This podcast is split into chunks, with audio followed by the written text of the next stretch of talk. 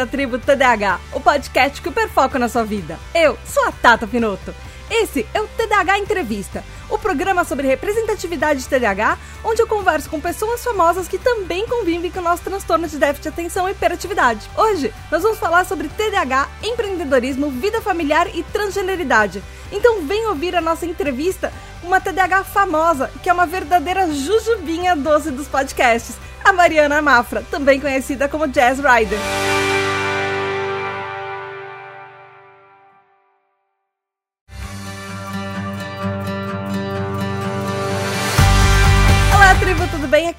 Finoto, criadora da Tribo TDAH e esse episódio é um episódio extremamente especial, lançado, a live, é uma live do Instagram que ela foi feita na Semana Nacional de Conscientização do TDAH, eu falo sobre isso no episódio, mas antes de deixar vocês com o episódio, eu quero dar os recadinhos muito rápidos que eu não consegui dar na live, não se esqueça que todo o trabalho da Tribo TDAH depende de você para continuar. Então vá lá em apoia.se barra especialmente se você gostou do TDAH Entrevista. E se você quiser mais episódios assim, essa é uma meta de apoio que, se a gente conquistar, vão ter lives regulares entrevistando várias pessoas com TDAH que falam sobre representatividade até outros temas relevantes ao nosso TDAH. Então, vai lá e, além disso, além de apoiar todo o trabalho para a tribo continuar, você também tem direito a um grupo secreto no Telegram, cheio de gente para conversar sobre absolutamente tudo. Você vota nos temas dos episódios, sabe quais são os episódios com antecedência e também se tem entrevista, quando vai ter, coisas, novidades e bastidores da Tribo TDAH e até consegue mandar respostas. Enfim, você participa de gravações, de roda de conversa, tem um monte de coisa que você tem direito, benefício se você apoiar a Tribo TDAH. Então vai lá em apoia.se barra Tribo TDAH. Então fica com a entrevista com a Jazz Rider, a Mariana Mafra, que é uma pessoa maravilhosa e eu tava muito, muito, muito empolgada para convidar para participar da Tribo TDH. Olá, gente, tudo bem? Eu acabei de convidar a Jazz. Vamos começar a live daqui a pouco. Como é uma live TDAH, obviamente que ia ter problemas técnicos antes. Ai, Jess, obrigada por participar. Olá. Tudo bem? Como você está? Eu tô bem. Eu tô bem você, você tá me ouvindo bem? Tá tudo bem? Eu tô te ouvindo você bem. Tá ótimo. Você me ouve você bem? tá maravilhosa, como sempre. Então tá. Ah, Gente, olá! Quem não conhece, bem-vindo à Tribo TDH. Eu sou a host, Tata Finoto, eu sou criadora da Tribo TDH. E esse é um podcast especial, na verdade, essa é uma live especial, porque essa é a semana do TDAH, Semana Nacional de Conscientização do TDAH, que é uma conquista da nossa comunidade TDAH. Ele foi aprovado recentemente, é a Lei 14.420 de 2022 agora, e a única, primeira vez que a gente no Brasil tem uma lei sobre uma data nacional de conscientização. É a única data que a gente tem, enfim. E aí a gente tem uma semana inteira para falar disso. Ela foi aprovada agora.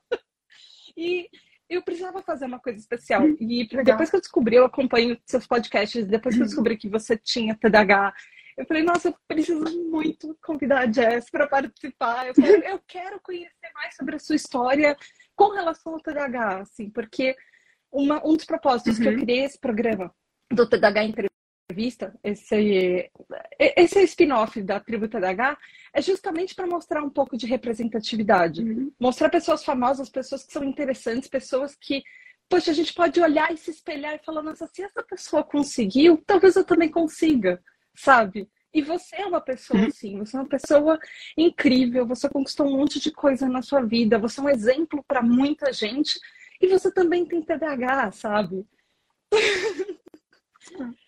Jess, Obrigada. eu queria, assim, começar. Primeiro, obrigada, de verdade. Eu sei que você está em outro fuso horário, enfim.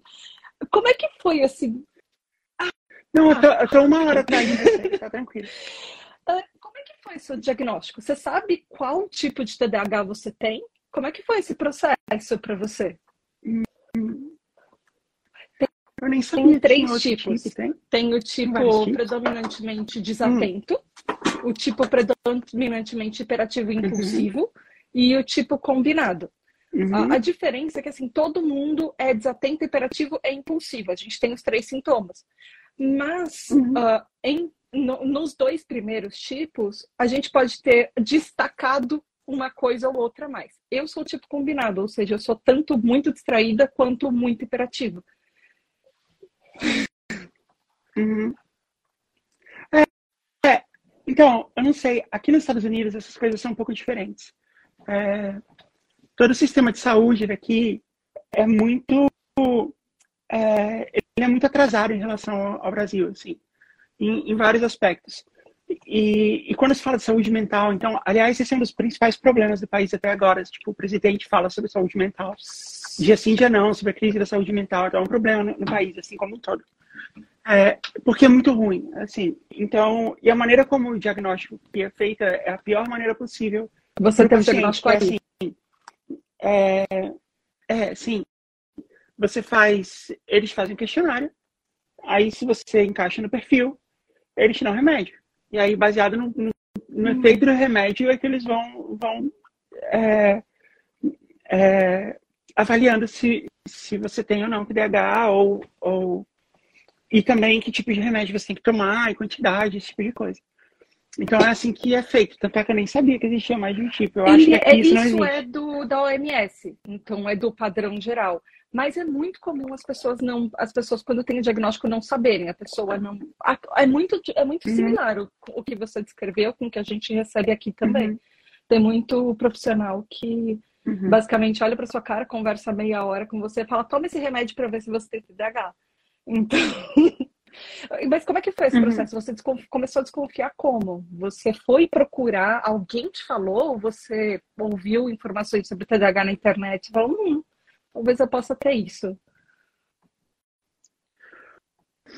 Ah, sem querer, assim, completamente sem querer, eu estava lendo um post num blog de um de um empresário, de um investidor lá da Califórnia, e ele começou a ele começou a citar os sintomas dele, mas não era assim, porque é muito fácil a gente se identificar com sintomas, né? Tipo, ah, é, eu tô sempre atrasado, meio que todo mundo tá, né? É, mas o que ele falava assim era como os sintomas se aplicavam à vida dele, né? A vida dele no trabalho e tal. E a vida dele era muito parecida com a minha. Tipo, o trabalho dele, o que ele faz no trabalho, ou, ou o que ele faz os horários, entendeu? Era tudo muito parecido. E, e ele falou que ele teve o diagnóstico de TDAH e, e, que saber disso melhorou muito a vida dele, porque ele passou a ter algumas estratégias é, para lidar com isso. E é até curioso assim que ele fala que ele começou a tomar remédio, né, por um tempo, e depois de um tempo ele, ele, ele percebeu que era mais fácil lidar com ela sem o remédio. Que que para ele ele funcionava melhor sem. Eu não sei, assim, eu não sei se isso vale para todo mundo e tal, mas de qualquer maneira, quando eu li isso, era tão. Entendeu? Não era só assim, ah, tô me identificando com outro sintoma. É, os problemas que ele tinha no trabalho, que era muito parecido com o meu, por conta do TDAH, por conta dos, das evidências de TDAH, eram muito parecidos com os que eu tinha. Parecidos não, eram iguais. E foi aí que eu fui procurar um médico, e foi aí que eu passei pela avaliação, é, e foi aí que eu comecei a, a ler sobre o assunto. Faz quanto tempo, assim, mais ou menos, você lembra? Ah, é, mais uns dois anos. Um pouco, um pouco mais, seis anos uma, e meio. Uma é. coisa que eu ah. já li bastante, uh, eu sei que tem alguns acts, algumas leis nos Estados Unidos que, diferente aqui do Brasil, eles já classificam o TDAH como uma deficiência. Existem alguns, algumas leis tanto para crianças hum. e adolescentes quanto para adultos. Só que eu sei que aí nos Estados Unidos, como ele uhum. tem tem as, as leis federais e as leis é, estaduais, que elas. É, é, uma salada que as leis estaduais uhum. podem sobressair a lei federal. Como é que você sentiu alguma diferença para você em forma de legislação com isso? Você. É, principalmente assim, sobre ser deficiência? Ou isso você nunca. Então, para mim, não, porque eu não. Eu trabalho em casa, eu tenho minha própria empresa, então eu não tenho, eu não tenho um emprego, sabe? Eu já tenho que lidar com, é, com uma empresa específica. É, eu não tenho.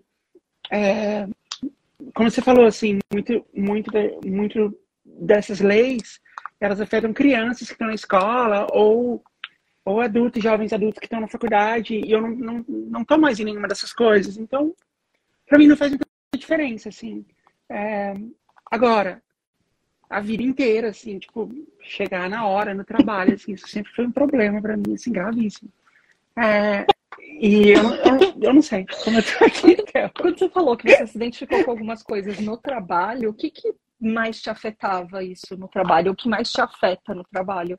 Porque, assim, eu, eu super entendo quando você fala que o horário é um, é um problema. Existe uma coisa no TDAH que chama miopia temporal. A gente, o tempo passa e a gente literalmente não percebe. A gente entra num vórtex e cinco minutos e cinco uhum. horas às vezes não são diferentes quando a gente está compenetrado com uma coisa ou quando a gente está muito entediado, por exemplo.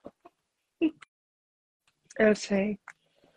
E, mas assim, no meu trabalho a vida inteira, é, eu sempre fui uma pessoa muito criativa. Eu sempre fui muito rápida em trazer soluções, em resolver coisas, em resolver problema. É, é a coisa que eu faço de melhor, assim, sabe? Achar o caminho que, que vai dar certo. E eu sempre tive isso. É, eu sempre tive muito hiperfoco também, essa, essa característica, assim, de começar, sabe? Começar a resolver um problema e só parar quando você finalmente resolver ele. Então, era muito comum, assim, isso que você falou de, de time blindness, assim, era muito comum eu estar no trabalho e, de repente, a Paty me ligar e falar, você não lembra a casa? Aí eu, pô, que horas são? São Ah, é, e tipo, eu tinha pensado em ir pra casa às nove da noite. E aí o seu jantar. É, e já aconteceu várias vezes. É, já aconteceu, assim, muitas vezes coisas desse tipo. E então, e o que aconteceu foi que, assim, pós-pandemia, é, eu acho que a pandemia deixou todo mundo em uhum. situação, em modo de emergência, né? E eu também, uh, porque a gente enfrentou a pandemia e o câncer da Paty, né? Ao mesmo tempo. Então, eu tava numa. Eu tava sempre assim, numa. numa sabe, num, uhum. modo de alerta total e emergência total. A gente precisa. Não pode deixar a peteca cair em nada, é, não pode deixar o, o, trabalho afetar, não pode deixar dinheiro é, afetar é, a gente não pode sair de casa, ninguém pode entrar aqui em casa, em hipótese nenhuma, sabe? Enquanto, assim, na pandemia a gente ficou trancado em casa mesmo, mesmo, mesmo, assim, a gente não saía para nada. E, assim, quando eu tinha que descer para pegar compras, coisas assim, eu ia uhum. toda encapotada, eu ia de luva, eu ia de máscara, eu ia de, eu ia de, de gorro, assim, pra, sabe? E se você encostasse alguma coisa, é... eu imagino que eu chegava, eu ia para pra sair, voltar pra casa, tomava um banho. É. Não, era assim, eu chegava em casa e eu limpava a sola de sapato, eu limpava, é, eu me limpava inteira, uhum. eu limpava a mão com um paninho de clorox, destruiu minha mão. É, e, e, eu, e eu tava assim, né, e a gente não saía de casa, então foi tipo um ano, assim, até, até sair a vacina, mais ou menos, né, a gente ficou, a gente ficou muito nesse modo até a vacina aparecer. É, e porque a Paty já estava melhor, já estava bem, é, e a gente se vacinou e tal, e a gente aliviou um pouco o estresse, assim, porque o medo que a gente tinha era se alguém em casa pegasse Covid, é, a chance disso afetar Sim. a Paty era muito, muito grande, né? Então não podia deixar isso acontecer em hipótese nenhuma. E aí, é, quando, quando isso acabou, assim, quando isso começou a acabar, porque não foi da noite pro dia, né? Foi meio que aos poucos, assim. Eu comecei a ter, os, eu comecei a ter os... Até então eu só tinha tido os benefícios, assim, do TDAH. De, sabe, de hiperfoco, uhum. de ultra criatividade, de resolver problema. De... Pra mim sempre foi, tipo, uma vantagem. É... E aí depois eu comecei a ter os problemas mesmo, assim. Eu comecei a ter muito... Eu comecei a procrastinar demais, assim. Sentar aqui na frente do computador, passar oito horas aqui e não começar o que eu vim fazer, assim. E não porque eu não, não porque eu não queria, não porque eu tava, Sim. sabe, por falta de foco mesmo, falta de concentração. É, eu comecei a fazer muito isso, eu comecei a ter muita, por exemplo, é, fazer um PowerPoint, assim, para apresentar uma ideia. É, geralmente eu fazia isso em, sei lá, 40 minutos. Eu passei a cinco horas, seis horas para conseguir terminar um. É, e, eu acho que isso veio muito assim, tipo, sabe, baixou a adrenalina assim da pandemia, baixou o modo alerta, e aí eu acho que eu comecei a ficar, é, sei lá, meio que um burnout. Que é assim, é muito né? comum. E isso fez com que esses, é, fez com que esses sintomas aparecessem. Eu acho ah, que, ah, acho que foi uma isso. coisa que você falou. É, primeiro, o burnout é muito comum. Muita gente às vezes descobre outros, é, outros transtornos, outros, outras condições antes de a gente receber o diagnóstico de TDAH, justamente por causa disso.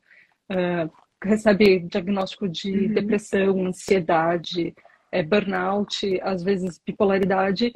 Alguns deles porque a gente tem comorbidade, outros porque a gente vive tanto em modo de sobrevivência, às vezes pro dia a dia, além de, por exemplo, da questão da pandemia, que a gente vai acumulando muita coisa ao longo da vida. E isso é, é, é, faz muito sentido o que você falou com isso. Até, por exemplo, a procrastinação. Todo mundo procrastina, só que a gente se culpa mais por isso, né? A gente. Eu não sei quanto a você, não sei se você se compara com as pessoas e você é vê que não você era comum, tá, né? sei lá, você se sente, poxa, eu tô atrás das pessoas com isso. Isso é bom. Eu acho que eu não tenho esse problema. É, porque. Mas eu acho que eu só não tenho ele porque eu uhum. trabalho na minha própria empresa, assim, porque eu não tô.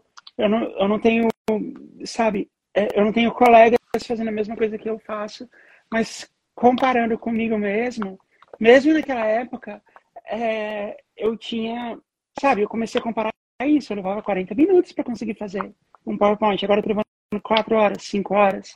Então eu comecei a, a, questionar, sabe, a minha própria capacidade, assim, nesse sentido.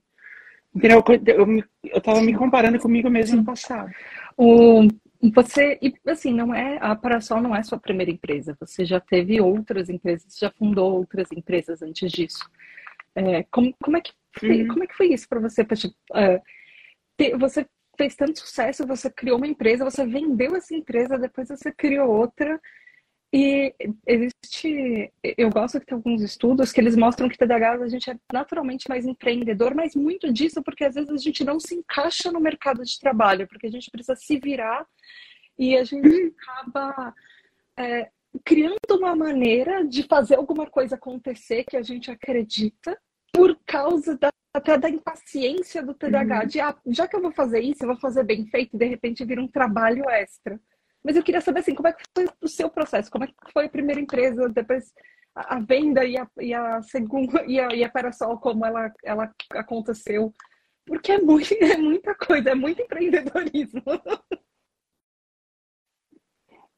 É, mas, mas foi meio acidental, assim. A minha primeira empresa, que foi a FTPI Digital, que mais tarde virou a Bubox FTPI, ela... É, eu, eu, trabalhava na empresa, eu era gerente de, de marketing na empresa e, e eu tinha um desafio que era fazer a, a, empresa ser percebida como uma empresa mais jovem, mais moderna, que de fato ela era, e ela, ela era percebida como uma empresa muito antiga, muito, é, é muito old school, sabe? Aí é, eu achava que uma das maneiras da gente fazer isso era a gente trabalhar com mídia online, porque era um, a gente era uma empresa de mídia hum. é, offline, de jornal, de rádio, de outdoor, coisa assim. E tudo isso era visto como muito velho já, né? Como uma coisa meio, meio, meio de velho, assim. Embora seja preconceituoso dizer isso, mas era assim que minha cara percebia. E, e, eu falei assim, a gente tem que fazer mídia online. E aí os sócios da empresa falaram assim, olha, a gente já tentou algumas vezes, não deu muito certo, mas monta um modelo de negócios se a gente e se aprovar e tal, e se, e se isso for aprovado, você toca o negócio. Então foi uma coisa assim que eu nunca nem meio que meio que caiu no, no, meu colo, sabe? E aí eu comecei a montar um modelo de negócios, mas achando assim, tipo, ah, esse é o tipo de tarefa que alguém te dá e ela vai morrendo aos poucos, e você não tem que dar conta, né? e sabe? Porque ninguém realmente se importa. Mas aconteceu o contrário, assim, eu fiz o modelo de negócios, eles contrataram uma consultoria, a consultoria aprovou o meu modelo, e a gente montou um negócio. E eu passei a ser diretora desse negócio, e com isso eu resolvi esses problemas, assim, de horário, que eu queria fazer as coisas no horário que eu queria. Mas assim, eu sempre trabalhei muito, assim, eu só não. Eu só tinha muita dificuldade de chegar muito cedo no trabalho, assim, isso sempre foi muito ruim para mim. É, mas é, eu, eu virei diretora dessa empresa, depois eu virei sócia dessa empresa. E isso, sabe, isso me colocou como, ok, agora eu sou uma das donas e eu posso fazer o que eu quiser. E aí, muitas das coisas, e, e assim, a nossa empresa, ela faturava muito pouco dinheiro, assim, no começo. A gente levou uns dois anos, assim, para ter um faturamento significativo e para dar lucro. Né? A gente não conseguia nenhuma das duas coisas. Então, quando isso aconteceu, então assim, a gente era meio largado, sabe? É, e aí, quando uma hora virou, assim, e, e, virou e a gente chegou num ponto que a, a nossa unidade de negócio era maior do que a empresa, assim, sabe? É, é, mas quando eu tava nesse ponto, assim, eu já tava tão no comando da empresa e tudo era tão do meu jeito, assim, que tipo, aí eu não, não tinha mais nenhum desses problemas, assim, foi isso. Foi assim que foi acontecendo. Só que um outro, uma outra característica da, da é isso, né? Assim, a gente ficou muito empolgada com o projeto no começo, mas quando ele vira uma coisa assim de administrar, o que ele virou, assim, enche o saco. E foi o que aconteceu comigo, assim. Eu tava. A gente comprou a Box e de repente meu trabalho passou a ser só advogado, contador, é, infraestrutura de TI, coisa assim. E eu não ah. participava mais das coisas criativas, né? A gente trabalhava com publicidade e o meu e a principal coisa que eu gostava era de criar as campanhas. Eu era redatora, né, antes. E eu comecei a não criar mais, assim. Teve um dia que chegou uma campanha super legal e eu percebi que eu não tinha participado dela, assim. Ah. Eu Poxa, quem me chamou para participar disso? E aí eu comecei, tipo, ah, é, não, eu não quero mais fazer isso, não. Eu quero ir embora. E é, foi isso, isso meio que começou o processo de venda, assim, eu na verdade vendi a minha parte para os meus sócios, assim, eu não fiquei, eu não, a empresa continua existindo, é, ah, como ela estava antes. E, a, e aí que foi quando você começou o processo de, depois de um tempo você uh, vendeu a sua parte, aí eu sei que você uhum. uh, ficou entrando em uns, uns processos seletivos, aí enquanto você esperava que você criou a Parasol? Não, antes disso, enquanto eu ainda estava na FTPI Box, eu fundei, junto com o pessoal da Jovem ah. Nerd, eu fundei a Amazing Pixel. E quando isso, quando isso aconteceu, é, é, a gente fez a gente fez um acordo, eu e a Jovem Nerd, e eu fiquei com a Amazing Pixel. É, eles ficaram com uma parte da Amazing Pixel, que era a parte de produção e tal, eles ficaram com os canais que a gente tinha. E eu fiquei com uma parte da empresa que era representar outros canais. E aí eu fui trabalhar na nossa empresa, assim, que a gente meio que sempre é, levou assim como algo secundário.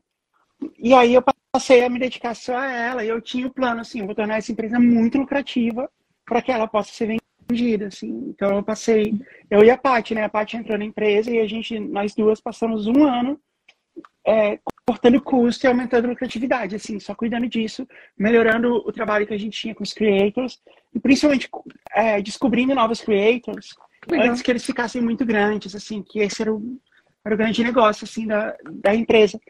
E aí a gente, a gente fez isso um ano e meio, mais ou menos, e a gente finalmente recebeu uma proposta que foi da Snack, que era, nosso, era uma concorrente na época, e aí a gente vendeu a Amazing Pixel para Snack é, que foi um ótimo negócio, assim, foi muito legal. E, e aí, sim, eu comecei a, tipo, tá, agora é, eu não tenho o que fazer. Sim, eu, eu vou procurar um emprego. E, e, e, é engraçado, assim, que no começo eu pensei assim, ah, beleza, não preciso fazer nada, né? Eu vou dormir até acordar, eu vou andar no parque, eu vou fazer coisas assim, porque, tipo, tá tudo bem. Só que no segundo, terceiro dia, eu comecei a ficar assim, o que que eu vou fazer? Sabe? Tipo, dá uma sensação muito ruim, assim, você não, não tá construindo nada, sabe? É, então, não, não era um lance de comichão, assim, era, um, era meio que um medo mesmo, assim, sabe?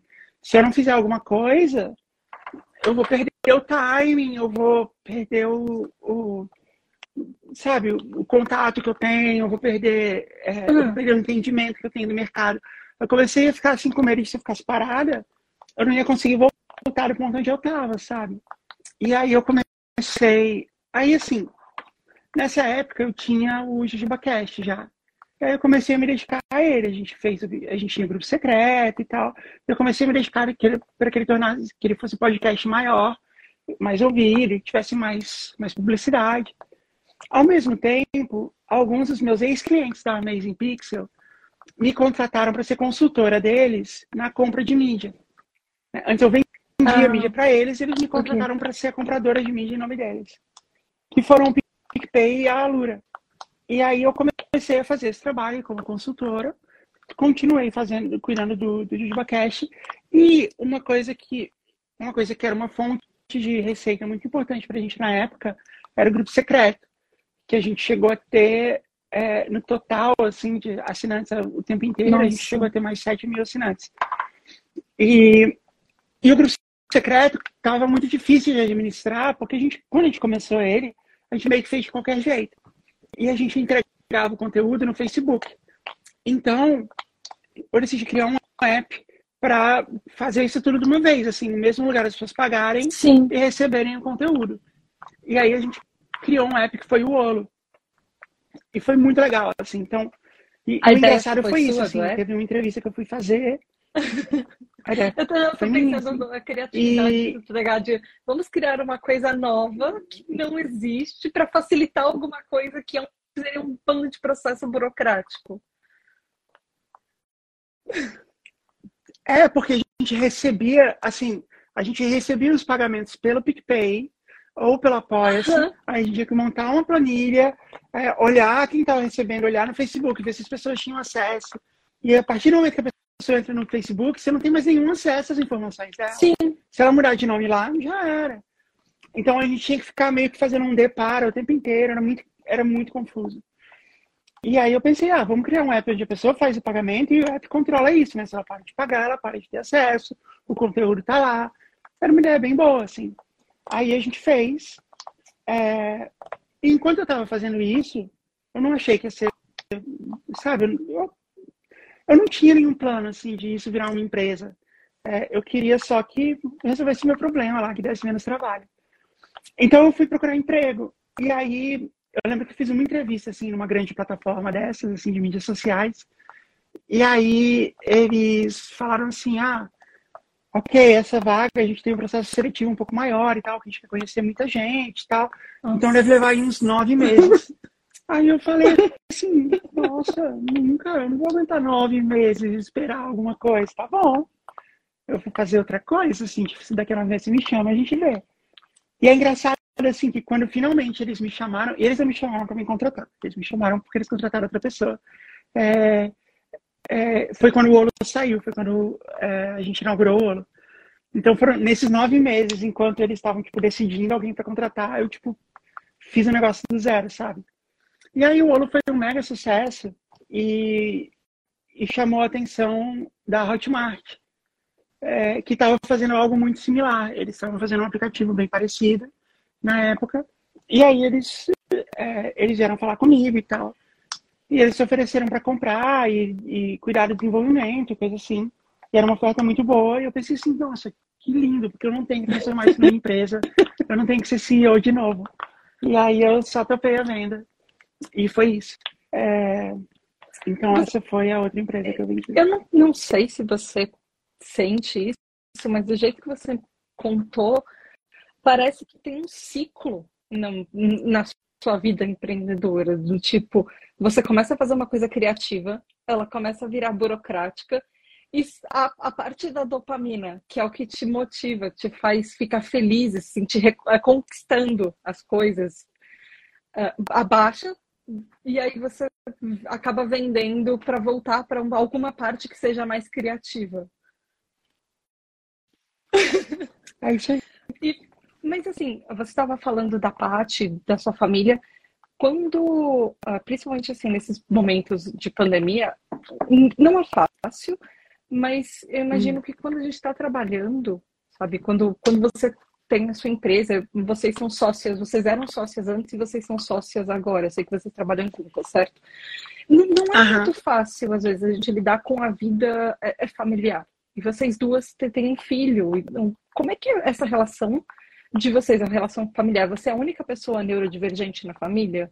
Você ou em casa, assim, você sente que, de repente, às vezes você é a pessoa meio a, parte ou não? Vocês têm mais neurodivergentes em casa? Você sente que tá. não. Eu sou a única pessoa diagnosticada com neurodivergência. É, e medicada para tal. É, assim, eu e a Paty, a gente se dá muito bem. Muito, muito bem. Quando ela foi trabalhar comigo na Amazing Pixel, a gente tinha muito medo, assim, de que isso ia afetar o nosso relacionamento. E a gente fez um trato de que se isso começasse a virar um problema, uhum. a gente parava. Porque a gente sempre evitou isso, a gente sempre evitou trabalhar juntas e cada um sempre teve seu, cada uma sempre teve sua vida profissional assim separada e e a gente e, e na verdade ela veio trabalhar na mesma Pixel por uma necessidade assim, eu estava precisando de ajuda. É, eu não tinha condições de contratar ninguém na época. E ela e ela veio segurar essa é, ela veio cuidar de uma parte muito grande da empresa que era toda a parte administrativa e tal. E, e foi mega importante assim. Foi ela ela, ela foi fundamental assim para a empresa se organizar e se tornar muito atraente assim para uma venda. É, ela era muito azeitada assim ela era muito, a parte sempre foi então especialista em processos né? Ela trabalhava com processos antes, então ela, ela ajudou assim a gente a criar muitos processos e tornar a empresa muito, sabe, uma máquina muito é, eficiente. E, e foi muito legal, assim. Na verdade, a gente nunca teve problema. A gente sempre se deu super bem. Assim, a gente achava que, nossa, vai ter um monte de problema, tal. A gente percebeu que era o contrário, assim. A gente, o que a gente tinha porque a gente se dava bem no nosso relacionamento em relação a todas as coisas, ah, se refletia então. também no trabalho e isso só colaborava. É, a gente é uma dupla muito boa, assim. É, por isso, assim, a parte é muito boa de processos, de organização, de detalhes, ela é muito, muito detalhista. É, e, e, a gente tem uma formação, assim, muito diversa, sabe? Eu sempre trabalhei em empresa pequena, sempre trabalhei em startup, sempre tive sabe, eu sempre tive um, um crescimento, assim, que, que era um pouco desorganizado, assim, porque eu de uma empresa para outra e tal. E eu sempre trabalhei muito com essas... Eu sempre me virei muito sozinha, assim. A Paty, ela tem, ela tem um currículo inacreditável, assim, de é, acadêmico. Ela tem MBA no BMEC, ela ah, tem é. um mestrado na University of Miami, ela tem um pós-mestrado na Cornell, ela tem um outro mestrado. Nossa! No, assim, é uma loucura. E, é, e ela sempre trabalhou corporativa, assim, ela trabalhava, ela trabalhou no Banco Real, depois no Banco Santander, depois na Brasil Prev. Então ela vem de um, sabe, ela cuidava de processos de, sei lá, 10 mil pessoas, 20 mil pessoas, de uma empresa com milhões de clientes, assim. E ela fazia isso funcionar. Então, fazer, cuidar de processo é, numa empresa como a nossa, que é uma empresa menor, né? Uma empresa B2B, assim, é até muito mais fácil. Então, eu acho que a gente sempre se deu muito bem por isso, assim, porque a gente tem, é, a gente vem de backgrounds bem diferentes. Uhum. a gente se encaixa e, muito bem. E vocês, você sente que, assim, vocês se complementam, você sendo uma pessoa neurodivergente, era uma neurotípica, vocês é, entram nas partes que a outra pessoa uh, é, literalmente se completa, assim. O, e, e você acha que assim, uhum. tem coisas que você sente que, sei lá, vocês, na criação do filho de vocês, é, é diferente o, o, jeito. Obviamente, a gente, nós somos pessoas diferentes, mas como neurodivergente, você acha que algumas coisas, por exemplo, a sua relação com o seu filho, a relação dela com o filho de vocês, é, é, é, é diferente de alguma forma? Não, não, assim, eu acho que a nossa relação, a minha relação com o Eric é diferente da relação da uhum. Paty com o Eric, porque nós somos pessoas diferentes. É, mas eu acho que é só isso, assim, eu não acho que o TDAH é, influencia nisso de alguma forma. A não sei se for por uma questão, assim, de você acreditar o TDAH, criatividade, ou aptidão para música, coisa assim. Porque uma coisa que eu e o Eric, um assunto que é muito comum pra gente é música, né? Que ele também toca e tal. Então, mas eu acho que não, assim, eu acho que é mais. Eu não acho que isso afeta realmente, assim, a nossa maneira. O que afeta, assim, é, desde que a gente se mudou para essa casa, é, e eu passei a ter esses efeitos é, hum, não tão bons, assim, do, do TDAH, a gente começou a fazer umas coisas, assim, tipo, Por exemplo, eu tenho um canto assim na cozinha que é meu, onde todas as coisas ficam na mostra. Ah, Elas não vão pro armário. Se elas forem pro armário, eu vou deixar elas vencerem e, e elas vão estragar. Então, é uma coisa que a Paty sempre gostou de tudo muito clean, tudo muito limpo. E ela abriu mão disso por mim, assim, de deixar um cantinho ali onde tem um monte de comida empilhada. Porque as minhas coisas não irem pro armário. Outra coisa é que a nossa geladeira, assim, é toda diferente, assim, tipo, as coisas que estragam rápido ficam Sim. na porta. É, as coisas que não estragam, assim, então, assim, tipo, condimentos, assim, mostarda, ketchup, isso, tipo, não estraga, né? Então elas ficam na gaveta lá do fundo. É, e as coisas que estragam rápido, assim, tipo folha, coisa assim, fica na porta, porque esquecer. É, então a gente passou a ter umas coisas assim em casa. É, isso é por causa da permanência de objeto do TDAH. Por causa. O nosso cérebro organiza as coisas diferentes. É o que você, exatamente o que você falou. Se não está exatamente na nossa frente, às vezes a gente não lembra que aquilo existe. E, nossa, faz, faz muito sentido. Assim, eu comecei a organizar a minha geladeira assim também. Ajudou bastante. Principalmente frutas ah, e verduras É. não estragarem. Você usa esse método É. Jogar comida fora, jogar uma comida novinha, embalada fora, é uma, é uma coisa muito constante pra mim. E assim, é dói. uma parte muito triste. Você usa essa Aham. técnica para outras coisas também que você precisa? Por exemplo, organização de escritório, organização de trabalho. Mesmo, por exemplo, sei lá, pautas do. Eu sei que você tem uma produtora do JubaCast, mas de repente alguma coisa que você. projetos que você faz.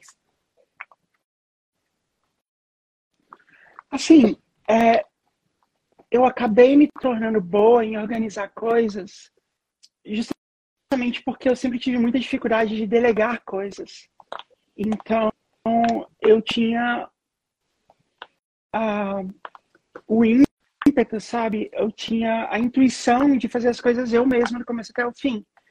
E um certo ponto, isso começou a ficar inviável, né? E, e aí eu chegava para alguém e falava assim, ó, você faz isso aqui enquanto eu faço aquilo ali. E aí não vinha do jeito que eu queria. E aí eu comecei a, sabe, criar processos para garantir que, que aquela pessoa está fazendo, vai estar fazendo do meu jeito para sair, para as coisas se encaixarem no final. Então, nessa, por conta dessa necessidade, eu passei a organizar as coisas bem direitinho, assim. Então, a maneira como a gente organiza, assim, as pautas do programa, coisa assim, a maneira como a gente se organiza como empresa é até bem organizada.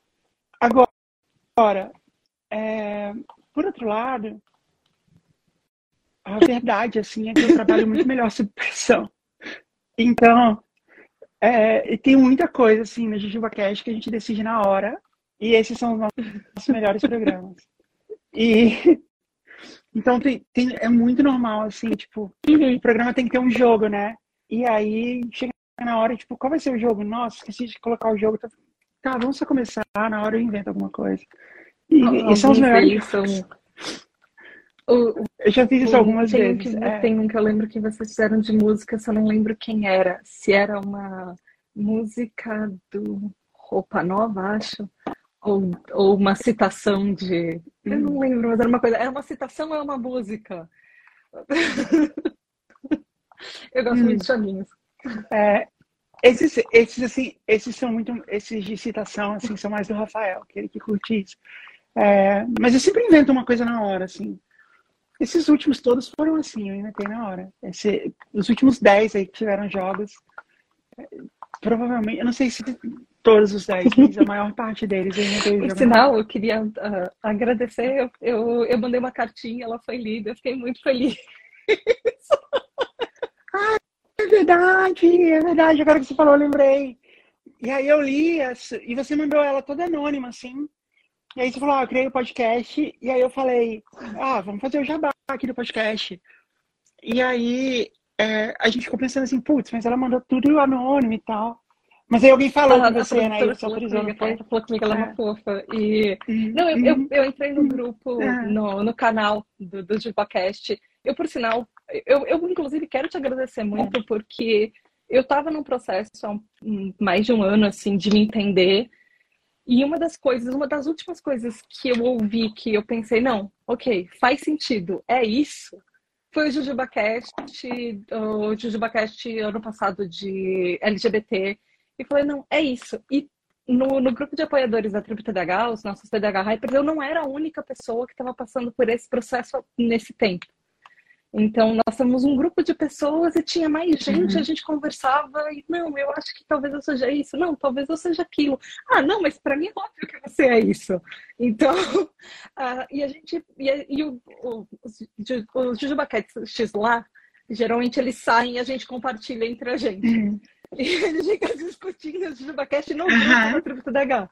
Então, Inclusive, eu quero mandar um beijo para Malu e para o João, que eles mandaram, que a, a, Malu mandou uma cartinha. A Malu, inclusive, está morando na Espanha. Ela mandou uma cartinha como Moon. E ela, eu, aliás, eu, eu, eu perguntei se eu podia é, revelar e ela falou que sim. É. e foi um do, hum. do Jubacast agora de LGBT agora, de. Essa história foi maravilhosa. E hum. Inclusive, Malu e, e João são, é, eles são voluntários da tribo, eles fazem a moderação do grupo.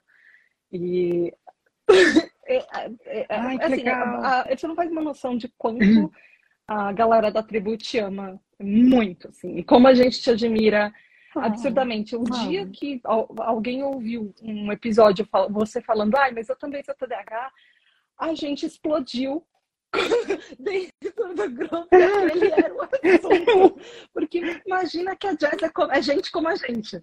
A Jess passa pelos mesmos problemas que a gente passa. Neurodivergente como a gente. E por isso que eu precisava muito te chamar. Assim, uhum. pra, essa semana da TDAH, para mim, não seria completa sem uhum. falar com você, sabe? Eu... Ai, que bom. Um, uma coisa. Certo. Me convida lá pro grupo, eu quero saber Eu acho que eu vou abrir uma sessão só pra você, porque você veja, tipo, eu quero muito que você esteja lá. Tá bom, depois me manda o que eu tenho que fazer. Uma coisa que uh, no JujubaCast você fala bastante sobre esse seu processo, sobre essa, essa sua transição. E eu sei que uh, como pra gente foi importante o, o JujubaCast LGBT, uh, eu, eu sei que para você ele foi mega importante, assim como a gente também. Você revelar que você é TDAH foi, importante. Como é que você, é, como é que foi assim?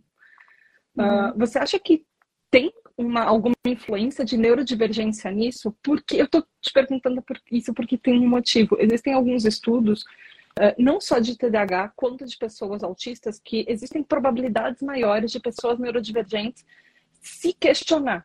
E se questionar assim, se a gente pertence a caixinhas, sejam caixinhas de orientação, sejam caixinhas de, é, de identidade.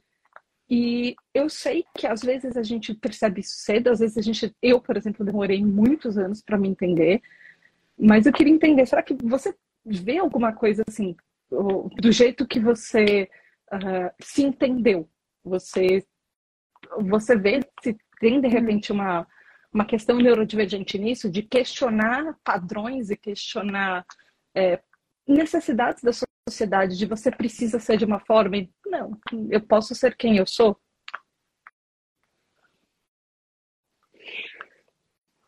Eu não sei. Eu sei assim, eu sei que é muito comum é, as pessoas que estão nas duas siglas, né? É muito comum pessoas LGBT também serem TDAH, assim. É, eu não sei, eu acredito que boa parte das, das que eu conheço, é, eu acho que elas são é, neurodivergentes. Então, eu acredito, assim, eu acho interessante que existam estudos nesse sentido e tal, mas eu não sei, eu não, porque assim, no fim eu me encaixo numa caixinha, né? Sim. É, eu, assim, eu sou super binária, entendeu?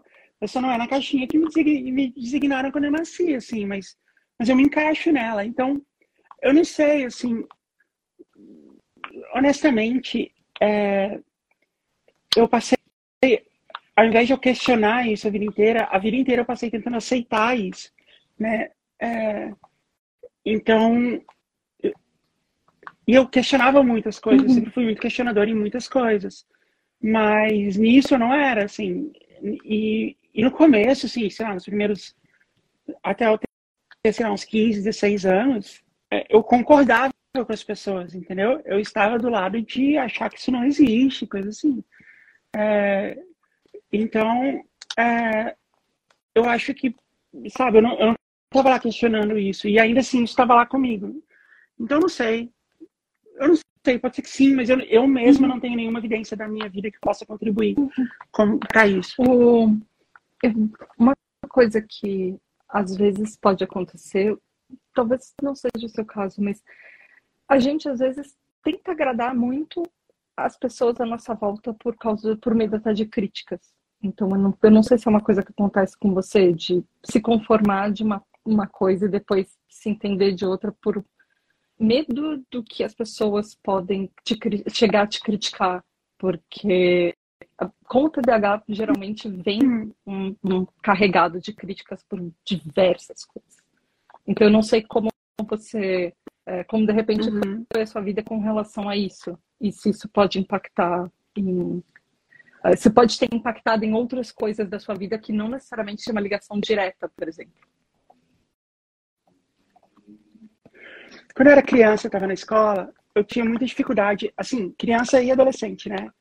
Eu tinha muita dificuldade de me interessar pela, pelas matérias e, e eu tinha muito, eu sempre fui muito rebelde, assim, em todas as coisas.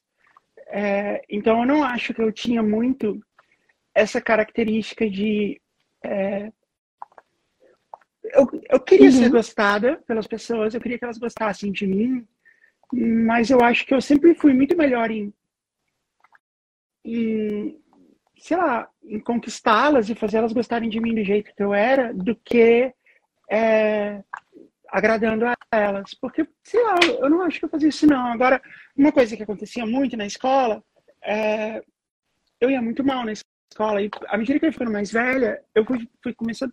Tem, tem umas coisas, assim, que são muito claras, assim, que é, ficaram muito claras depois do diagnóstico para mim. Eu aprendi a ler e escrever sozinha. Nossa. É, quando eu tinha quatro anos. E é. Eu meio que fui, tipo, ligando os pontos, assim, ah, esse aqui faz o som do quê e tal. E em Brasília, é, os endereços todos uhum. têm letras, assim, números, né? Eles são todos códigos, assim. É, então, você vê nas placas, assim. Então, eu ficava vendo a placa, eu ficava assim, tipo, mãe, que letra é aquela? ah, eu, ah, beleza, memorizei.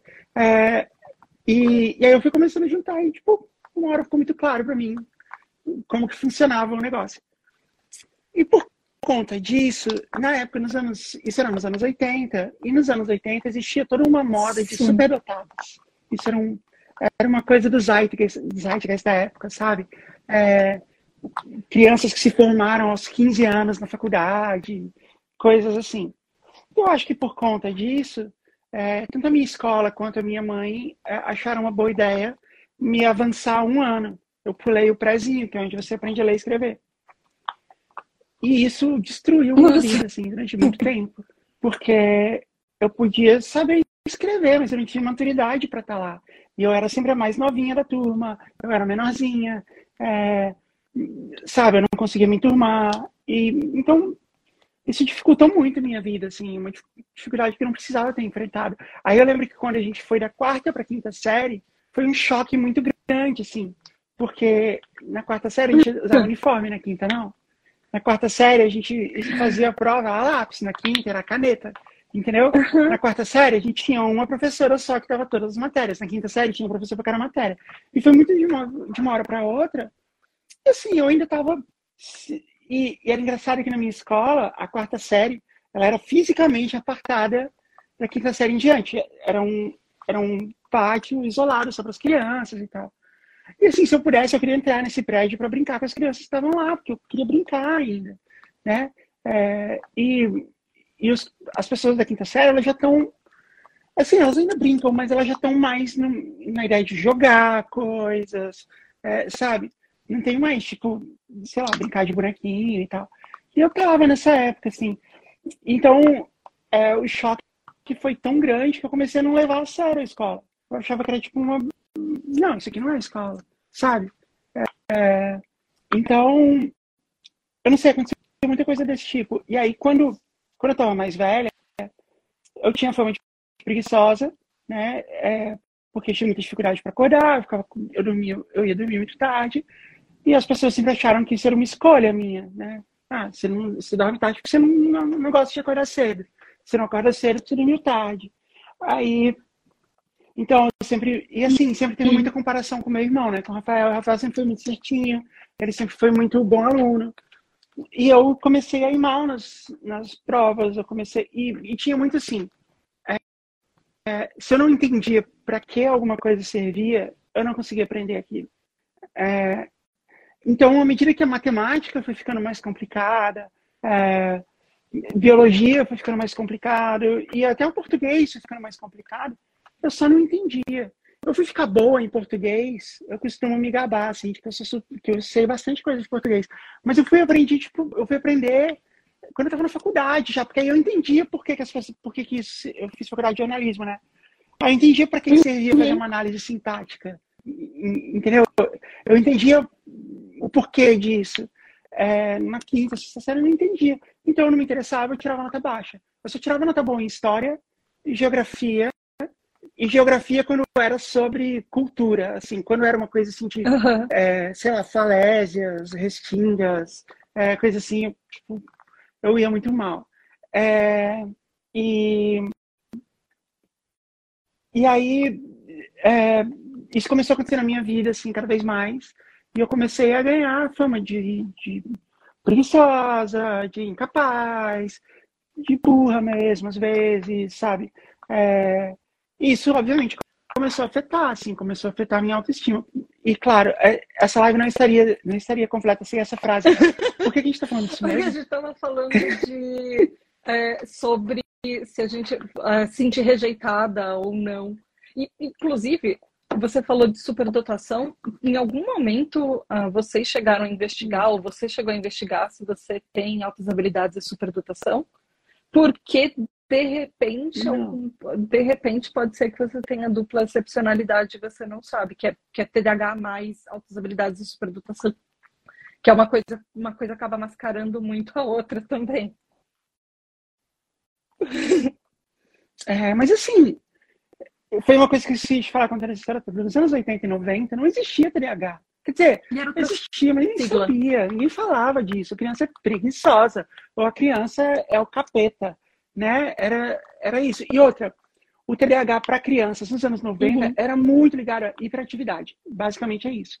Eu nunca fui uma criança hiperativa. Esse lado da hiperatividade uhum. ele está muito mais né, no meu cérebro do que fisicamente. Embora eu era bastante ativo, fazia bastante coisas, eu não era essa criança.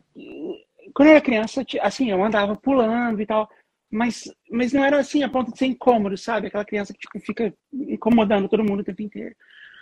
Então, e era sobre isso, assim. Ninguém falava TDAH, as pessoas falavam criança Sim. hiperativa, era uma doença de criança e era focar em hiperatividade. E, nesse, e nisso eu não me encaixava, porque eu gostava de ler, gostava de ver televisão, né? Eu gostava de coisas então, assim. Então, voltando ao começo, talvez você seja do tipo predominantemente é, distraída.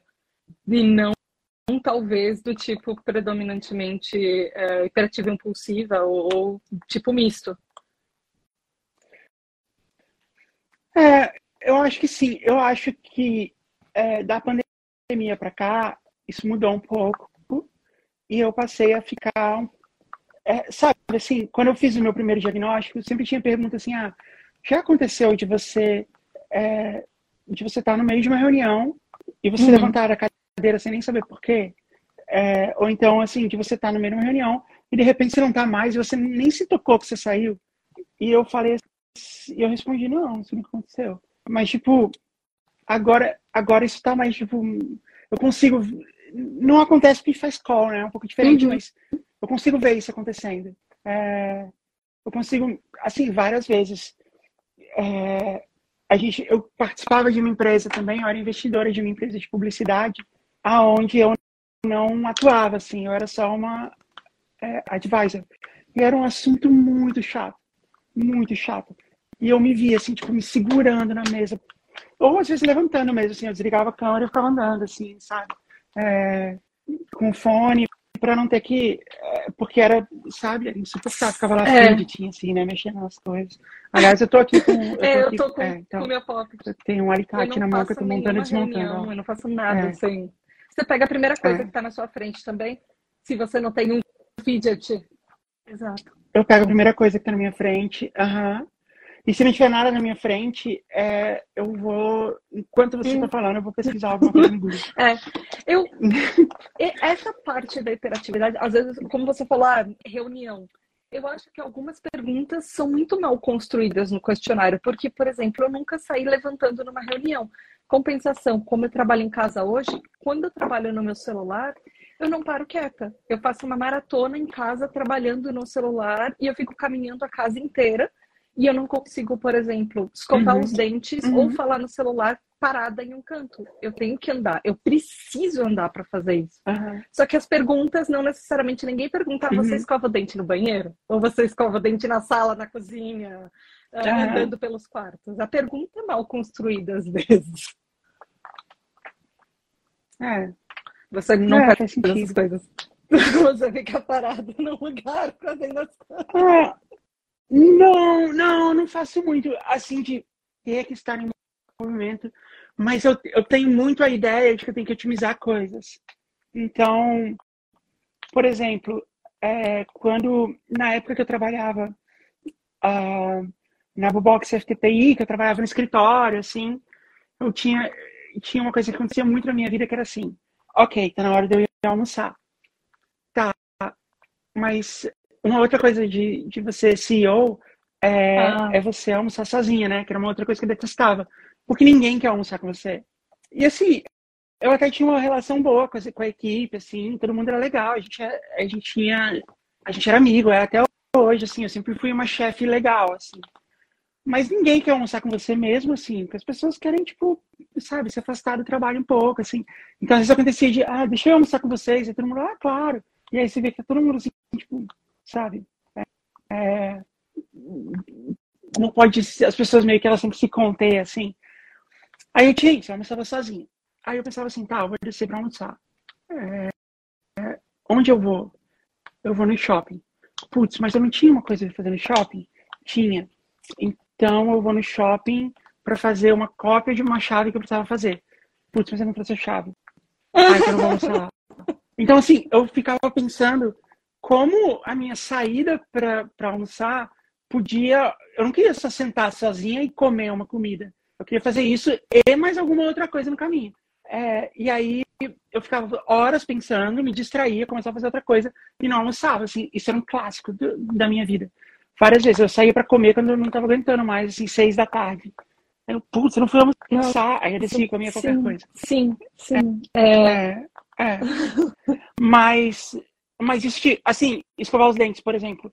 Uma coisa que acontece muito comigo é escovar os dentes por 15 minutos. Assim, eu tô escovando os dentes, eu começo a ter uma ideia, e aí eu continuo escovando os dentes.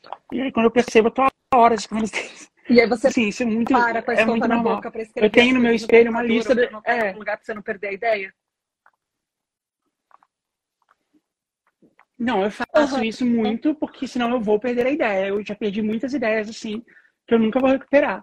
Mas eu tenho uma lista, assim, tenho um post-it colado no meu espelho, falando das coisas que eu tenho que fazer no banheiro, porque é muito normal estar lá assim, o que eu tinha que fazer aqui mesmo?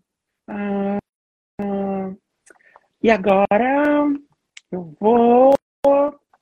É, é, isso, é normal, assim. Aí agora eu já vou na lista, confiro se eu fiz todas as coisas. Nossa, é, sim. bem legal. Eu, às vezes, uh, quando eu tô falando com as pessoas, principalmente com o Andrei, com meu marido, às vezes eu falo para ele, eu, pera, o que, que eu tava falando mesmo? E aí, às vezes eu fico uns 5, 10 minutos parada, assim, no vácuo, até o meu, o meu cérebro dar um restart para entender o fio da meada que eu me perdi. Porque eu não, eu não sei o que aconteceu comigo naquele uhum. meio de caminho. Ele só deu um branco total. E eu estava fazendo alguma coisa, eu paro no meio da, do, da uhum. casa. Para onde eu estava indo, o que eu estava fazendo, para onde eu vou agora? E o que, que, tem na minha cabeça nesse momento? E aí eu não sei. É, então, é o que acontece comigo também, assim. E desde então eu passei, quando a ideia é realmente boa, eu passei a anotar. É, eu sempre com o telefone, né? Eu anoto no telefone, assim, é fácil. E já aconteceu, assim, mas o meu ah. lugar onde eu mais tenho ideia é no chuveiro. Porque no chuveiro você tá. É, é meio que uma privação de, de, de sensorial, né? Você tá lá, não tem tela, não tem nada, você tá lá, água. Quer dizer, eu tomo banho ouvindo música, né? Mas geral, é muito menos é, informação do que a gente costuma ter. E, e, e aí lá eu costumo ter muitas ideias, assim. Também acontece eu tomar banho de duas horas por conta disso, assim. Eu fico lá parada e quando me toca, eu tô duas horas lá, é, em pé. E, e aí já rolou muitas vezes eu falar assim, não, quando assim que eu sair do banho eu vou anotar. E aí eu saí e não lembrava. Então agora sim, essa ideia é muito boa mesmo. Eu saio toda molhada mesmo, pego o telefone, anoto e volto. Porque senão. Eu, eu ia te perguntar é, se essa informação não fica em loop na sua cabeça. Porque comigo, se eu tenho alguma ideia no banho, eu fico repetindo a ideia várias vezes, e aí eu termino o banho, me enxugo, repetindo a ideia na minha cabeça, e a primeira coisa que eu faço é pegar solo depois e, e anotar, para não perder. Para... É, eu, Parabéns, eu, entre, entre terminar é, não, não, e conseguir anotar, às vezes eu já perdi. Uhum.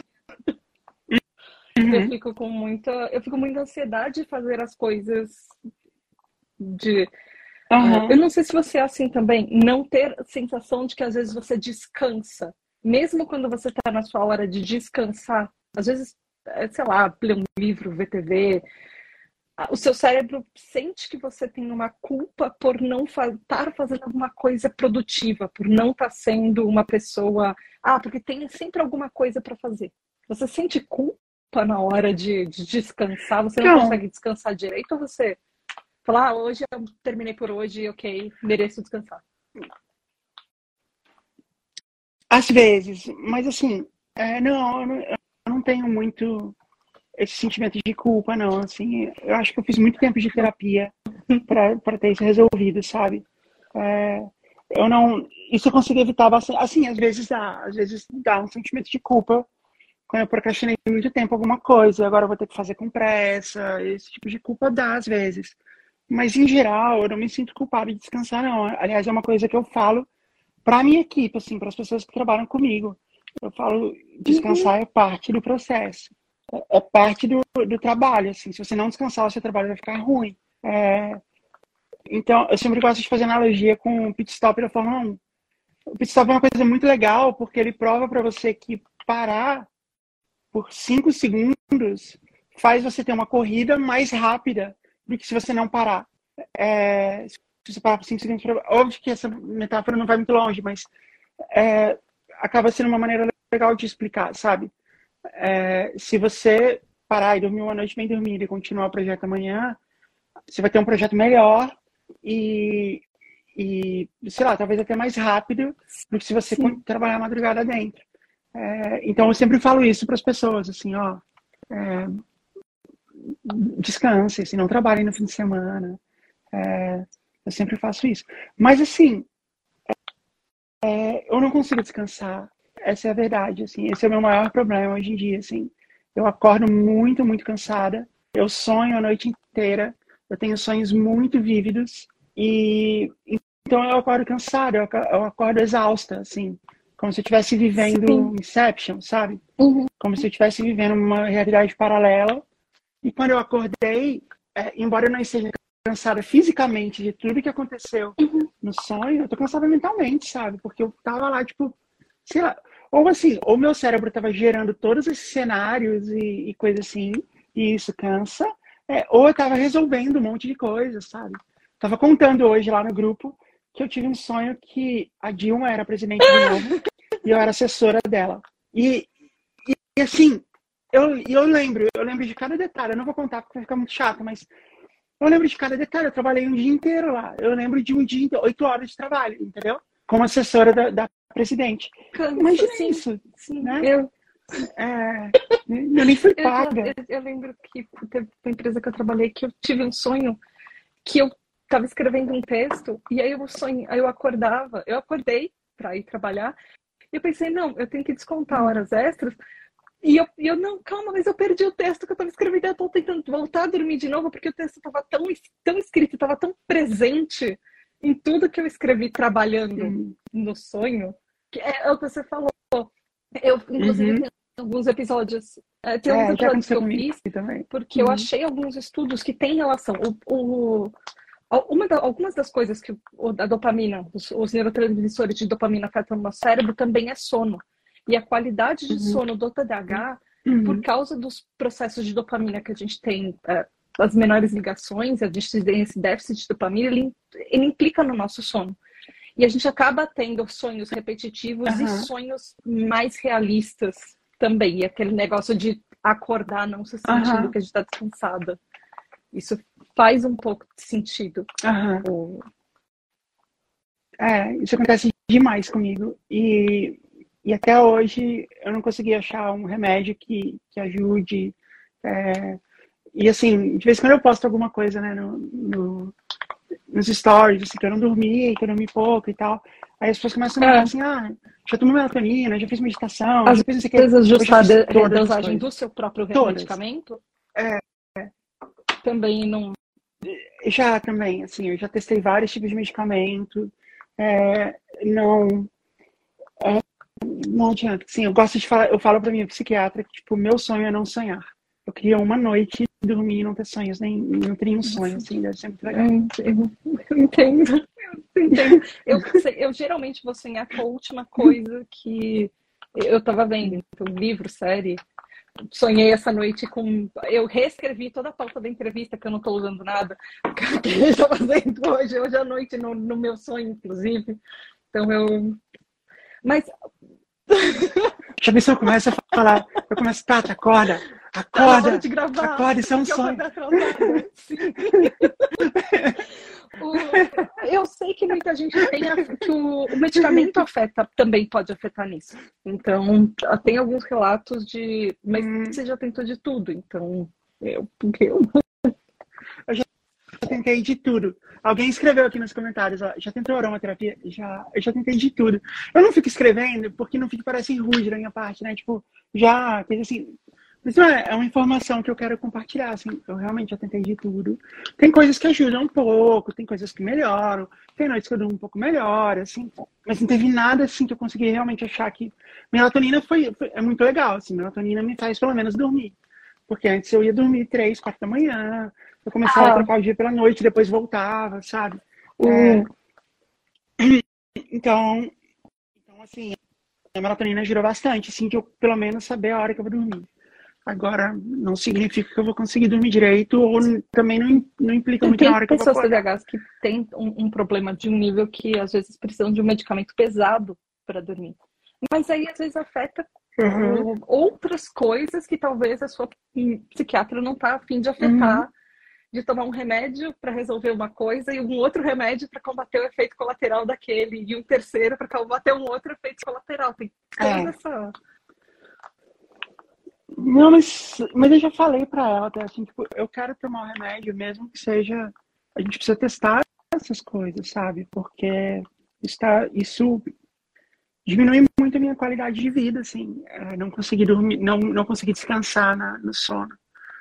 É, isso realmente precisa ser resolvido de algum jeito, sabe? Mesmo que fosse com remédio mais pesado, igual você falou. É, mas eu não sei. Se eu aconteceu, eu falo. Eu falo lá no grupo. Eu não sei. Quem, quem quiser saber, assim no grupo aí do, do, do Trio TDAH, eu, eu vou falar só lá. Só vou falar para os meus iguais. Teve, tem uma pergunta da Carol, é, Arte Biscoito Bolacha, que ela falou: hum. uh, ao mesmo tempo você tem dificuldade de dormir, ou você não, vocês não têm sonolência ao longo do dia ou na manhã?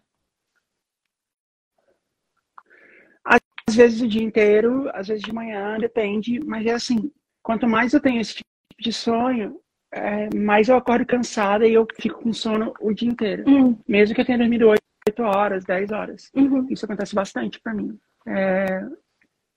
E é estranho, assim, né? Tipo, quando eu tava querendo dormir, eu não conseguia dormir. Agora que eu quero não dormir, eu tenho que dormir. Mas, sim, eu sei que já deu uma hora e eu tô. Uh, assim, por mim, Jess, eu ficaria assim o resto da vida conversando com você. Eu não sei como está o seu horário. Eu não sei se você quer abrir para a gente encerrar ou abrir para algumas perguntinhas das pessoas. Não, vamos responder as perguntas do pessoal, mas assim, o Instagram encerra a live de ah, dia tá. quando dá 90 minutos. Não, eu, eu, só pra você ficar atento Eu tô vendo aqui, só que ele não, ele não está Não acabar de repente, porque ele faz isso. Ele parou nos 7 minutos, ou 7 segundos, na verdade, no meu. Hum, É, mas a, A gente gente começou começou era 7 e mais 10. ou menos umas sete, Deve ser 7 10 e 7 15. um pouquinho, é, acho que um pouquinho antes. Então, uma hora já deu. Uhum. Então vai ser por essa hora, é. Então, É. É, te- ah, no meu, no meu eu tava contando aqui. é onde, Onde pelo menos no meu, eu apertei É. no vermelhinho do live, no rosinha do live, ele apareceu um tempo. Aham. É, no meu tava aparecendo também, agora não tá mais. Engraçado. Bom, anyway. é, fica atenta pra isso. Mas eu Gente, vou vocês têm sim a pergunta perguntas, mandem na caixinha. Existe uma caixinha de questionário aqui. Mas ou mandem no chat também, se alguém tiver perguntas e quiser fazer este é o momento. Eu vi É, Que rolaram um monte aí, se rolar pra baixo. eu ver aqui. É. Não. Ah, ah, ah, perguntaram se você já tentou aromaterapia, mas você falou, já tentou tudo. Eu falei. Ah, eu respondi essa pergunta já.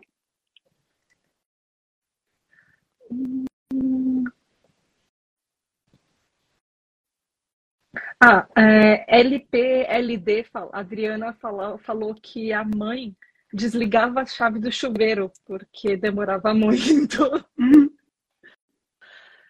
E teve o, o Thiago Uhum. falou que já perdeu grandes composições de, de músicas porque estava dirigindo.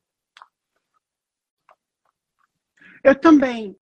Mas todas as vezes que eu não perdi, que eu, te- que eu compus alguma coisa no sono, é, eu acordava pensando, nossa, essa música é muito legal. Aí quando eu ia, quando eu conseguia tocar, não era legal, era uma droga. Eu já acordei de madrugada para anotar poesia.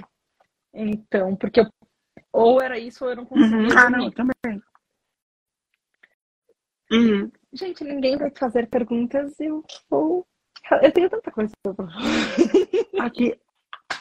Pode perguntar. Então, enquanto o pessoal não manda pergunta suas coisas, pode perguntar. Ah, Você nossa, pode perguntar coisa quero, do também, saber. que você quer Sim. saber. Eu você pode perguntar o que você. Eu falei, você pode perguntar o que você quiser. Se você fizer uma pergunta que eu acho inadequada, eu só vou te falar assim. Uma eu não coisa- responder essa pergunta. Uma tá coisa tudo do bem. Sem sentimentos. que, ah, eu sei que você é amiga da Fernanda Takai, mas da onde começou a lore Fernanda Takai? Eu sei, ela é o máximo. Mas por que a lore de a gente sempre precisa da- falar da Fernanda Takai? Eu não sei, eu não sei. Eu devia, eu precisava parar com isso. É... Assim, são duas histórias paralelas. O Rafael sempre foi muito fã do Pato Fu. Ele é muito fã. É a banda preferida dele de, de todos os tempos, em comparação com qualquer outra. Se pudesse existir, existir só uma banda no mundo, ele escolheria o Pato Fu. Aí você fala, não seria os Beatles? Não. Não seria o Queen? Não. Não seria ninguém. Seria o Pato Fu. Tá. Então o Rafael sempre foi fã do Pato Fu e beleza. É, e aí, assim, é, quando a gente, a gente fez o Letra e Música, que foi um projeto que eu fiz em 2019, onde a gente entrevistava é, compositores para eles falarem do sentido da letra das músicas e tal. E um dos primeiros episódios foi com o Pato Fu. Eu convidei eles, toparam participar, e foi muito legal. Eles foram muito, muito legais. E naquele ano, eu ia para o South by Southwest, que é um festival que acontece é, no Texas todo ano, um festival de filme, música e, e criatividade, coisa assim. E eu vou todo ano já faz um bom tempo. E naquele ano, a Fernanda ia se apresentar lá. E aí ela me contou isso no programa. E eu falei assim, ah, tá bom, quando você estiver lá, dá um toque, assim, a gente, a gente se encontra e tal. Mas eu falei isso, é, assim, você fala essas coisas, né? E, e ela realmente fez. Ela, é, quando eu tava lá, ela me chamou e a gente começou a conversar e a gente ficou amiga. Foi isso.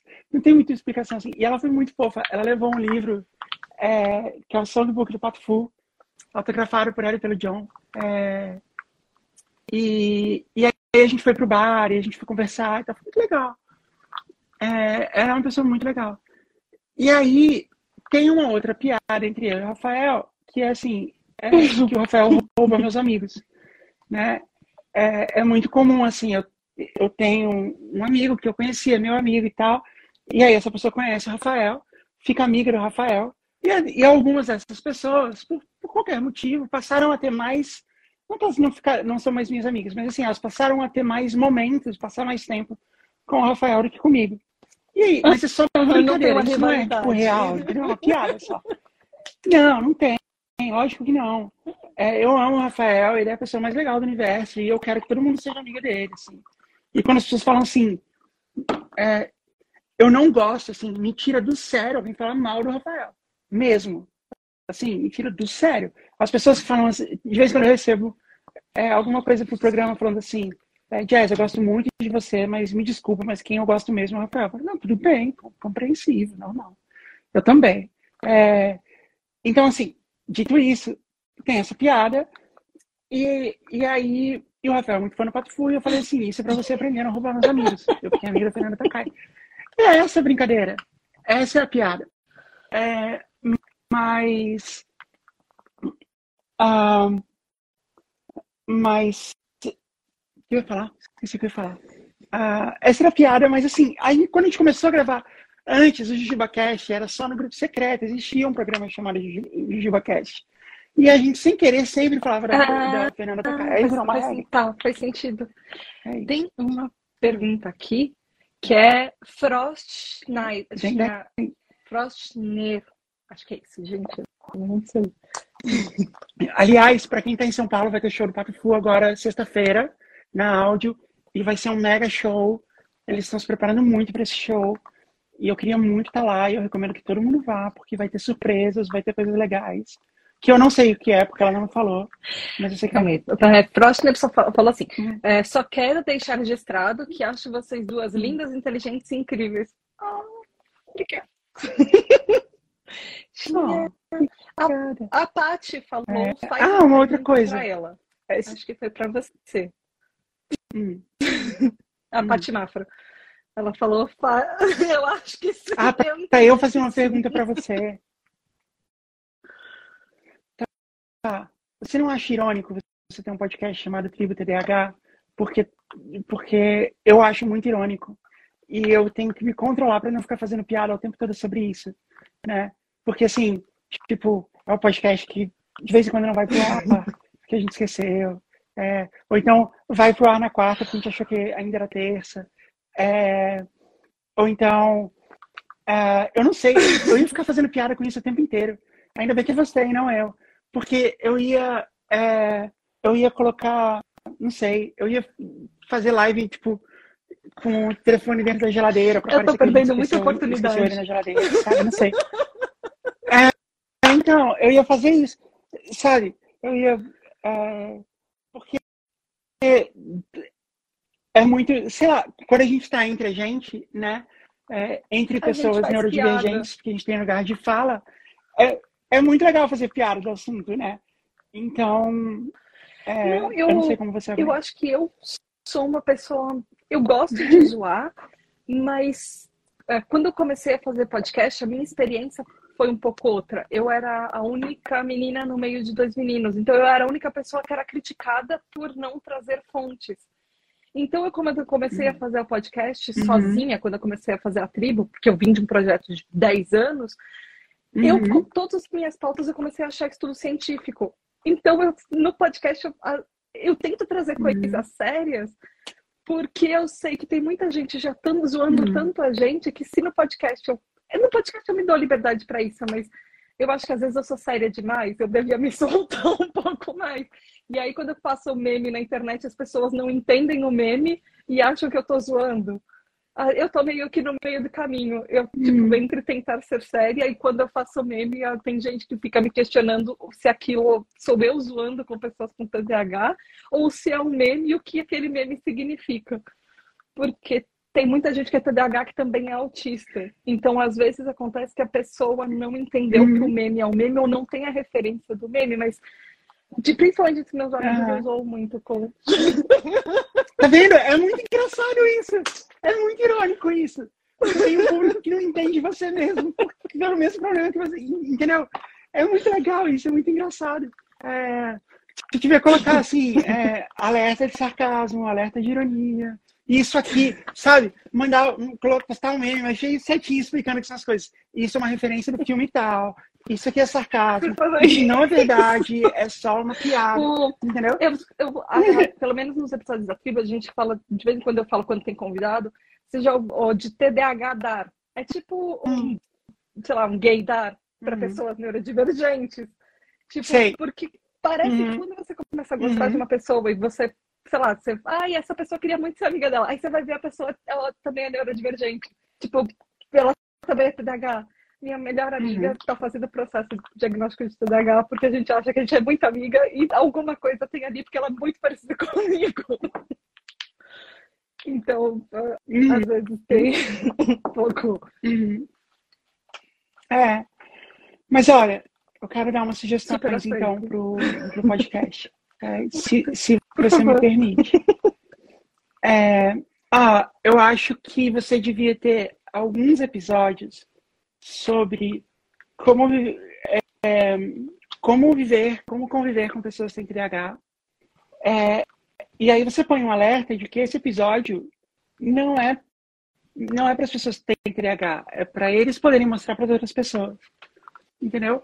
É, então, assim, você fala assim, ó, eu sei que eu tô falando um monte de coisa que você sabe, mas eu tô falando é, para você poder mostrar para alguém, entendeu?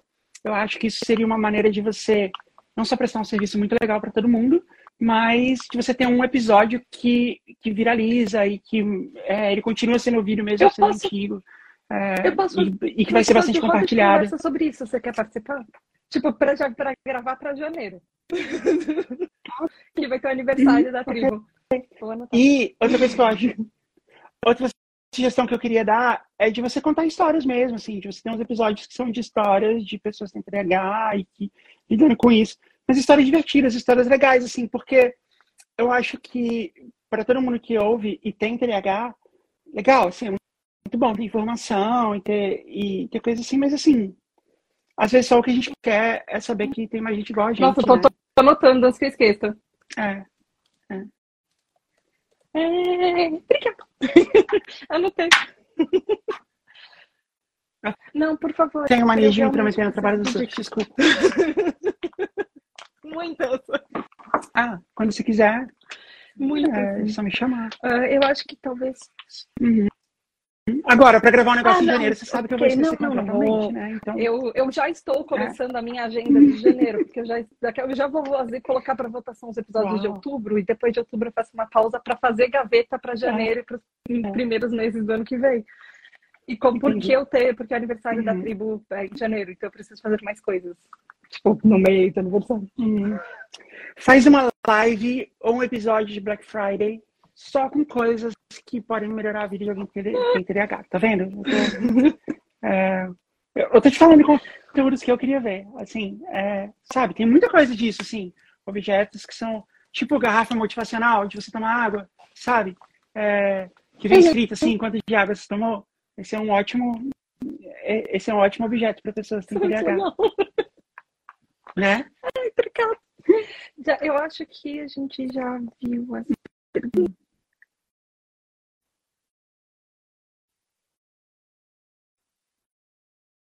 Eu acho que você se.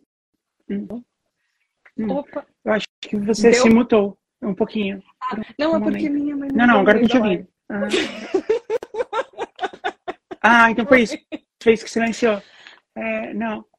É, é, mas a gente sim. precisa terminar, sim. porque vai acabar o seu tempo. Se gente, você não se despedir agora, sim. você vai terminar de repente. Obrigada, de coração. Eu já te falei isso várias vezes. Eu tenho, eu tenho medo de parecer stalker, mas eu realmente quero muito ser sua amiga, porque você parece uma pessoa muito fantástica e toda vez, não só no. Ah, a gente Deus, já é amiga. Eu ganhei assim um mês. obrigada. De verdade, é, obrigada por aceitar. Eu sei que as coisas são corridas, você tem outro país, enfim. Uh, deixa seus contatos, por favor. Fala do JubaCast, uhum. fala dos apoios do JubaCast. Por favor, fala da Parasol, fala tudo que você quiser. Uh, gente, ouçam o JujubaCast. É muito legal, a gente conta histórias uh, da vida real. E a gente faz jogos. E agora a gente também conta histórias de pessoas quando a gente faz em vídeo. Tem uns episódios em vídeo e outros não. E assinem o grupo do JujubaCast. Não, primeiro ouve lá, vê se você gosta. Aí se você curtir muito e quiser ouvir todo dia, quase todo dia, aí você assina o nosso grupo. É, e me sigam, é arroba jazzrider em todas as mídias sociais. Menos Ah, o TikTok, que é seu one. Jazz Rider, eu vi. E. É, de alguma maneira. E me sigam lá, eu tô sempre disposta, assim, eu respondo todo mundo. É, e Tá, é isso. Gente, ah, sigam a Tribo TDH em todas as redes sociais, está literalmente arroba Tribo TDH em todas as redes. E não esqueçam que tem um sistema de apoio da tribo, então todo o projeto depende de você que está aí do outro lado assistindo a live ou ouvindo o podcast quando ele sair, para ele acontecer. Então vai lá em apoia.se barra Tribo TDH Uhum. e, e literalmente o seu apoio é a diferença entre ter lives, ter podcast, ter projeto e não ter nada, porque até agora há pouco o projeto estava quase acabando. E aí agora os apoiadores estão ajudando e, e a gente vai continuar. E é isso. E E essa assinatura com cartão de crédito, porque se for no Pix, sim, você vai por isso que eu escolhi o você- Apoia-se, porque ele coloca é, débito automático e a gente nunca mais precisa lembrar. E porque ele lembra você, Ah, se você ok. não pagou o boleto, ele envia e-mails tipo, para lembrar. Não, mas se lembrar não adianta, aí fica chegando Mas eu fiz lá por causa disso, inclusive, porque eu sabia que eu ia ter esse problema. Gente, Jazz, obrigada. De verdade, você é o É. máximo, você é uma querida, e eu te amo de verdade. Muito obrigada. Eu que agradeço, foi muito legal. E Muito, muito se legal. você está vendo esse podcast, até, até mais, até uma próxima live. Você está ouvindo o podcast, esse é um episódio extra comemorando a Semana Nacional de Conscientização do TDAH. E viva o TDAH, viva nós, gente! Aí? Vamos tirar screenshot, vamos, antes que. Antes que você. Tirou? Salvar. Vou. Eu acho que eu Ah, voltou. Ah, voltou. Ah, porque quando, Tirei. quando você foi salvar. Tá, você tirou. Beijo. Então, Beijo, tá. gente. Obrigada, Tchau. gente. Beijo. Tchau.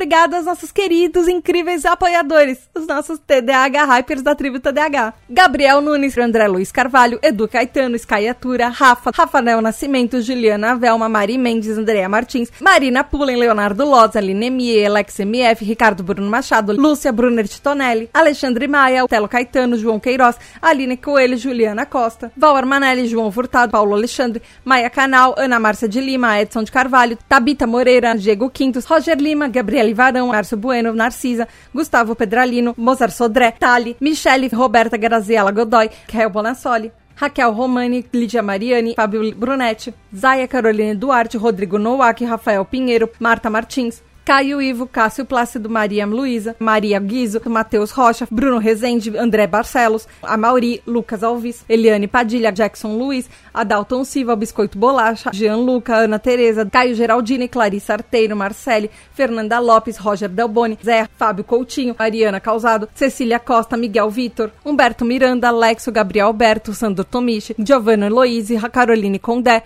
Jô, Eric Alves, Késia, Luísa Carvalho, Helenilson, Isabela Lima, Biel, Aloísa Pássaro, José Martins, Yuri Moraes, Poliana, Ravena Bazana, Kiara Campos, Franklin Mello, David Correia, Vitor Hugo, Esteban, Vinícius Pais, Maeli, Juliana Vielo, Estefânia Fernandes, Antônio Machado, Ana Luísa, Cor, Rodrigo Rabelo, Amanda Dias, Guilherme Deboni, Bianca Schiller, Vanderlan Costa, Bel Castro, Poliana Oliveira, Clares e Ana Luísa, Vinícius Rolim, Shinodex, Miriam, Virgílio Bepi Mitsu, Patrícia Menezes, Tamires da Silva, Michel Barros, João Paulo, Fabrício Maciel, Vitor Troc, André de Gustavo Viela, Nayara Tamires, Kevin Ubiratan Júnior, Laís Calazans, Santiago Luz, Marcelo Fragoso, Rodrigo Flores, Gabriela Fernandes, Tamires Ferreira, Lucas Cardoso, Nath, Alessandra Spiandorello, Tainá Moreira, Bianca Eunice, Alan Ludovice, Jadson Marco, Ana Rodrigues, Vitor, Marina, Adélio Júnior, Renata Monteiro, Raquel Lousada, Caio Guilherme, Letícia Lisleia, Rodrigo Gansviotti, Felipe Viveiros, Renan Iago Scala, Renato Ribeiro, Tibério Dantas, Rafael Ribeiro, Gabriel Melos, Andréa Ferraz, Malu, Wesley Rueda, Jader, Diego Correia, Carol Garcia, Ana Gabriela, Vinícius Lauri, Adriana Leopold,